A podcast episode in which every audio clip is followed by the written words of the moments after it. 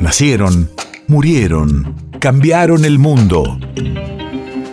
En Nacional Doc, siempre es hoy. Siempre es hoy. 12 de mayo 1922. Hace 100 años nacía en Sanz Peña, provincia de Buenos Aires, el novelista y dramaturgo Marco de Nevi.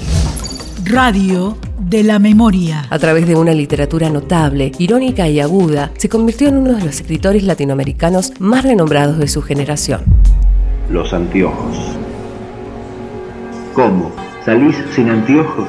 le preguntó la madre, en un tono casi escandalizado, como si le preguntara por qué salía desnuda o algo por el estilo. La invadió un súbito fastidio y no contestó. Bueno, la verdad es que ella misma estaba un poco asustada, pero si estaba asustada, también estaba decidida y dejó los anteojos en el cajón de la mesita de luz, porque si los llevo en la cartera, pensó, la primera dificultad me los pongo y ya no podré quitármelos.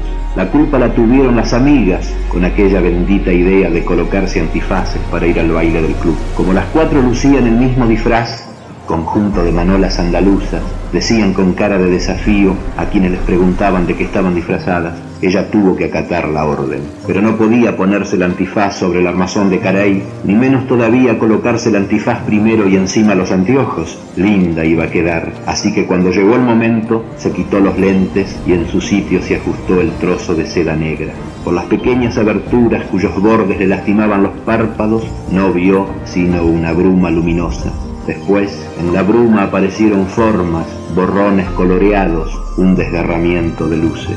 Todo le resultó irreconocible. Cada línea se multiplicaba a derecha e izquierda en otras líneas paralelas. Los colores echaban fuera de sí como un reflejo, como una copia más débil, y en esa urdimbre las cosas rebasaban, desbordaban sus contornos. Las luces eran grandes globos calados y festoneados que, a intervalos irregulares, se contraían y enseguida se dilataban como corazones arrítmicos y sobre cuyas superficies pasaban lentas volutas y enjambres de puntos transparentes.